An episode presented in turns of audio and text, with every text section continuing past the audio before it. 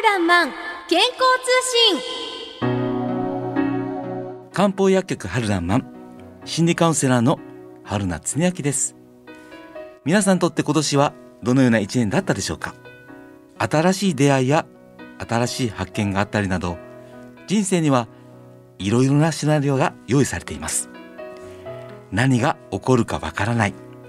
それも人生だしそういった一つ一つの出来事が皆さんにとって今までのそしてこれからの人生という歴史に深く刻まれていく僕はそんなふうに思います。出会いがあれば別れもあるんです。これは私個人の話。今年もたくさんの素敵な出会いをいただきました。しかし悲しい永遠の別れもあれは今年の1月お正月休み明けの寒い朝のこと。私にとってたった一人の父親が急にこの世を去りました。86歳でした。父は生前元気な人で誰に会ってもその元気さを褒められるそんな明るくて元気いっぱいの父でした。ある日突然父との別れもう取り返しがつかない。そんな途方に暮れた日々を家族全員で忍ぶそんな日が続きました。親孝行したくても親はなし。亡くなった父がずっと僕に話していた言葉です。その言葉の意味をもっと真剣に分かっていたらこのように後悔する気持ちも少しは違っていたんでしょうね。生前父親は卵かけご飯が大好きでした。岡山県美咲町にあるおかわり自由な卵かけご飯がの店があるんですが父を一度僕は連れてったことがあります。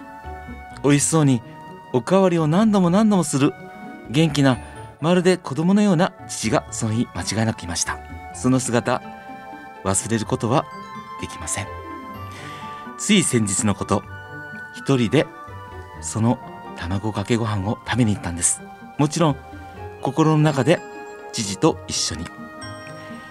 出された卵かけご飯を食べていると涙が溢れてご飯が食べれません。常明あの卵かけご飯もう一度だけ食べたい。いつも父は僕に話してくれていました。それなのに忙しい理由で連れてってあげることができませんでした。いや大した用事もないのに父は元気なんだからいつかはきっとそんな思いが私の中にあったんでしょう。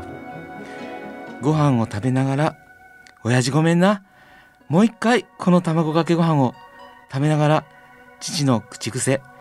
ああ生きててよかったって。言いたかったんだな。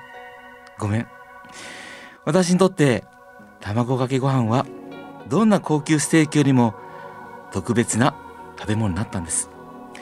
人はなくして気がつくもんです。先に行くものは残されたものにいろいろなメッセージや気づきを残していく。僕はそう思うんです。皆さん一期一会という言葉をご存知でしょうか？一期一会初めて会った人に対して一生のおもてなしをすることを一期一会と言います。でも僕は本当の一期一会を父から教わったそんな気がするんです。本当の一期一会。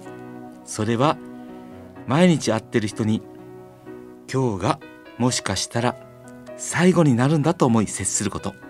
どうでしょう皆さん。あなたにとってご主人や奥さんと一緒にいられるのが最後だと思うと行動や言葉って変わりません？いつもお茶入れてくれと言ってるご主人がもしいらっしゃったとします。いつもならお茶ぐらい自分で入れてよって言いたくもなりますよね。でもこれが最後ですからお茶ぐらい入れさせてくださいと思うかもしれません。いつもご飯を作ってくれるのが当たり前だと思っているご主人奥さんがね奥さんに対していつもありがとうご飯美味しいねってなかなか言えなくても今日が最後だと思えたら今夜の食事が最後の晩餐です。心からご飯美味しいね。いつもありがとうって言えるのではないでしょうか。私たちはつい一瞬の出来事も当たり前に考えてしまいます。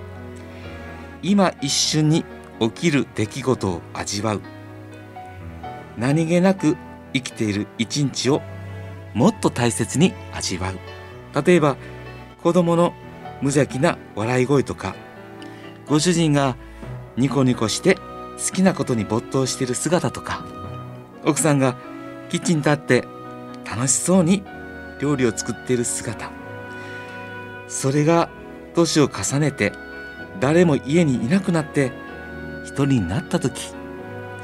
あああの時もっと子育ての向こう側夫婦の向こう側。普通の日常の向こう側をもっともっと味わっておけばよかったと思うかもしれません。幸せを感じることは今一瞬を味わうことができる。私はそう思うんです。今日という一日を過ごしたかった。生きたかった。方々の夢の中で僕たちは今こうして生きているんです。いつかは終わる。いつかはさよならだ。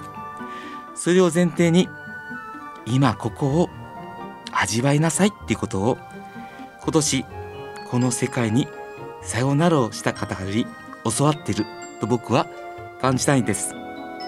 命は終わらない。子々孫々としてつながっていく。今日の話を聞いてたった一人でも今一瞬を味わおうと顔を上げてくださる方や今日はクリスマスです。目の前にいてくれる方が当たり前ではなく特別なんだっていう気持ちになっていただければそのストーリーの中で父やこの世にさよならをされた方はきっと生き続けることでしょう。年を重ねれば重ねるほど人には役割が逆に増えていく。僕はそんな気がするんです。できれば尊敬や愛をたくさんの方にもらうのではなく与えていく。人に対して今自分に何ができるかその答え合わせの先に生前に父が僕に伝えてくれたメッセージ。